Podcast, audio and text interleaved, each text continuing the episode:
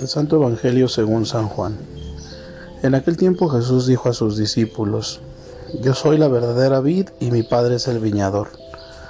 Al sarmiento que no da fruto en mí, Él lo arranca, y al que da fruto lo poda para que dé más fruto.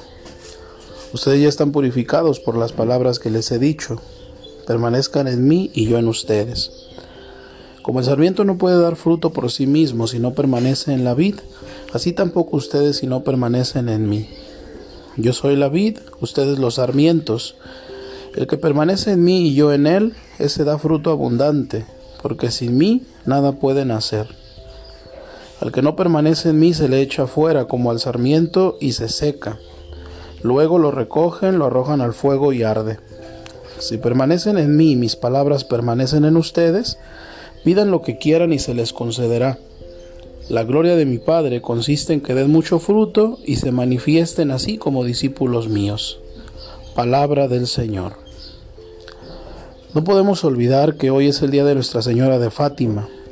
En muchos lugares se venera y se honra a nuestra Madre bajo esa querida y famosa advocación.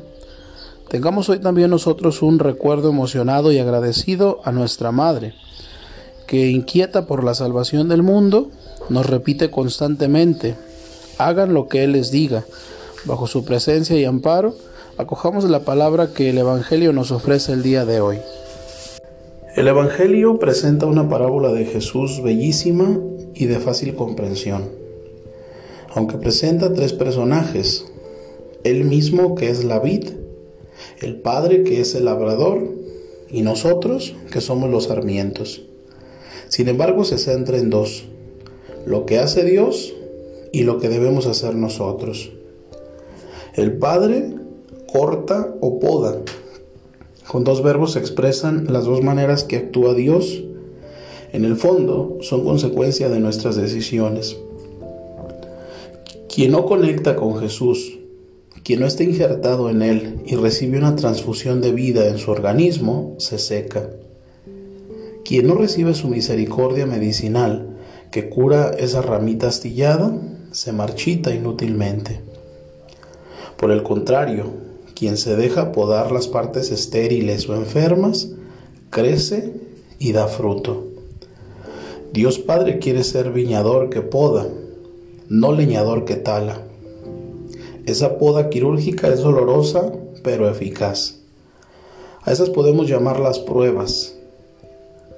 Pero al final de cuentas, esto da mayor vigor al sarmiento para dar fruto. Los sarmientos para dar fruto deben permanecer unidos a la vid. La expresión permanecer es muy querida por el Señor. La repetirá muchas veces, especialmente como aquí en la última cena. Permanezcan en el Señor. Nos dice, trabajen mucho, muévanse, esfuércense esto lo da por sentado, pero va a lo más importante y también lo que es más peligroso para la vida si no se hace. Permanecer en mí para dar fruto abundante. Solo los que permanecen unidos a Jesús dan fruto abundante. Sin estar unidos personalmente a Jesús, lo que hacemos con nuestras solas fuerzas es estéril. Puede que sirva para maquillar un poco la realidad en la que nos movemos, pero no para transformarla. La identidad cristiana no es un contrato de trabajo, es apostolado. Tú, si perteneces al Señor, en su palabra y en su vida, serás su apóstol. Si no te mantienes unido a Él, serás uno que simpatiza con su doctrina, si acaso que le valora y admira como un hombre bueno, que defiende los valores correctos, pero sin estar unido y dar fruto, no existe verdadera identidad cristiana.